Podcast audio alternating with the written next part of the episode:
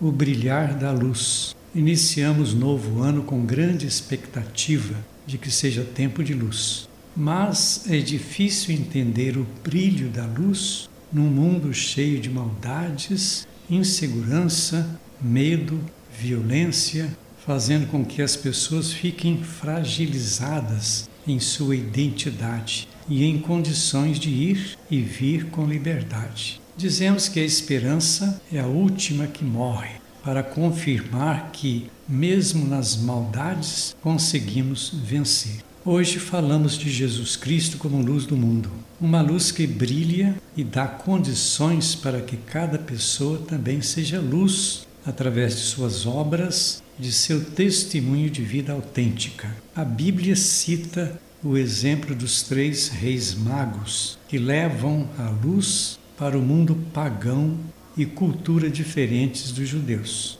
Baltazar para a Pérsia, Melchior para a Ásia e Gaspar para a Etiópia. As estrelas são luzes que brilham para maravilhar a beleza do universo. Os reis magos seguiram uma estrela para encontrar a verdadeira estrela, o menino Jesus numa manjedoura, aquele que brilha para todas as pessoas que o procuram de coração sincero. O rei Herodes não teve o privilégio de ver uma estrela, ele se determinava como a verdadeira estrela naquelas circunstâncias. Em novo ano, esperamos o primado da verdade, fazendo parte das atitudes de todas as nossas autoridades.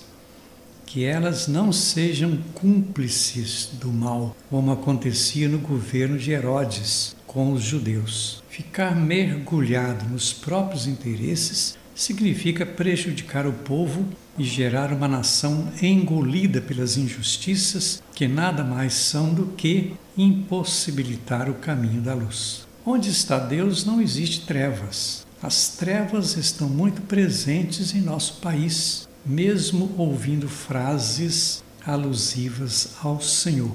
Mas na prática, Deus não tem sido o caminho de luz ele tem que ser reencontrado para que seja proporcionada a justiça para todo o povo, com dignidade de vida.